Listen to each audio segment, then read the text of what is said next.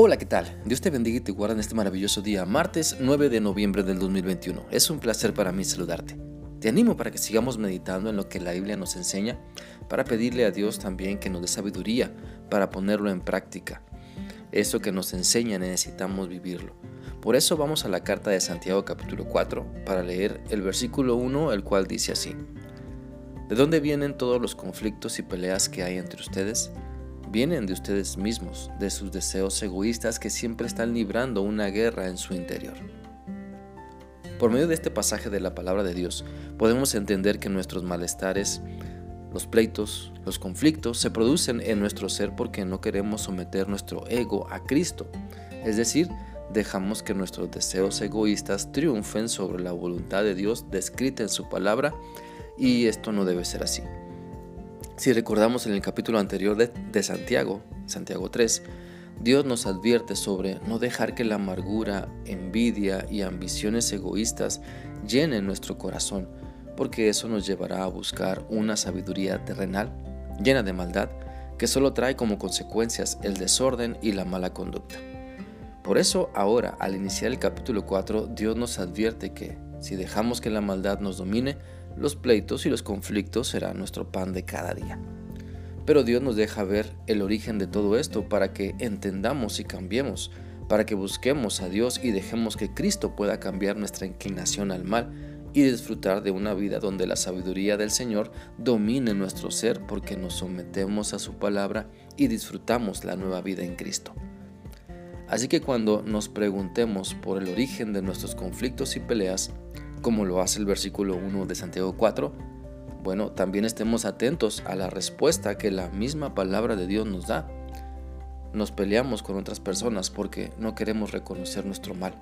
Tenemos conflictos con otros porque estamos llenos de egoísmo y también entramos en conflicto con Dios y su palabra porque no nos agrada lo que nos pide, porque creemos que nuestra opinión es mejor a lo que Dios me manda en la Biblia.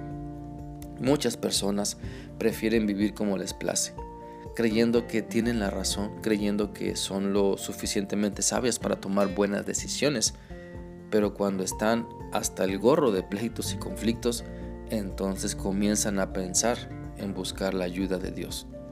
La Biblia dice en Marcos 4 del 18 al 19 lo siguiente.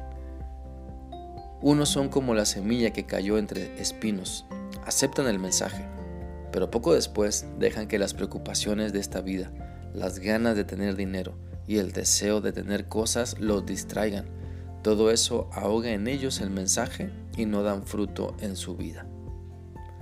Dios no puede desarrollar en una persona egoísta la madurez espiritual que necesita. Y si dejamos que lo material llene nuestros ojos, no podremos mantener nuestra mirada puesta en Cristo para desarrollar su sabiduría y disfrutar de una mejor relación con Él. Recordemos lo que la Biblia nos enseña en Santiago 1.14. Uno es tentado cuando se deja llevar por un mal deseo que lo atrae y lo seduce.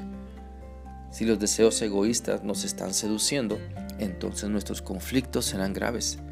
Pero si dejamos que Cristo conquiste nuestro corazón y nos humillamos ante Él, nos dará la sabiduría para pensar y actuar de acuerdo a su voluntad, dirigidos por su Santo Espíritu.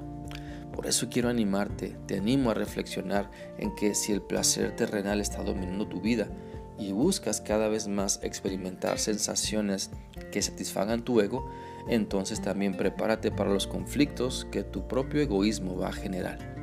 Porque si no estás buscando a Dios ni su voluntad, el resultado no será muy bueno para tus relaciones personales.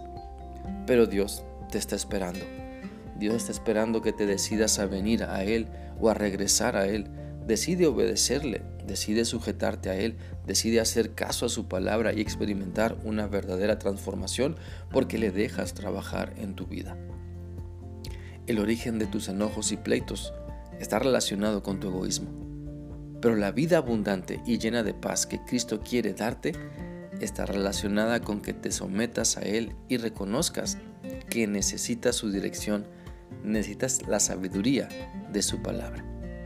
Espero que esta reflexión sea útil para ti y que sigas permitiendo que la palabra de Dios cambie tu egoísmo en un servicio lleno de amor hacia los demás porque te sometes a Cristo. Que sigas teniendo un bendecido día. Dios te guarde. Hasta mañana.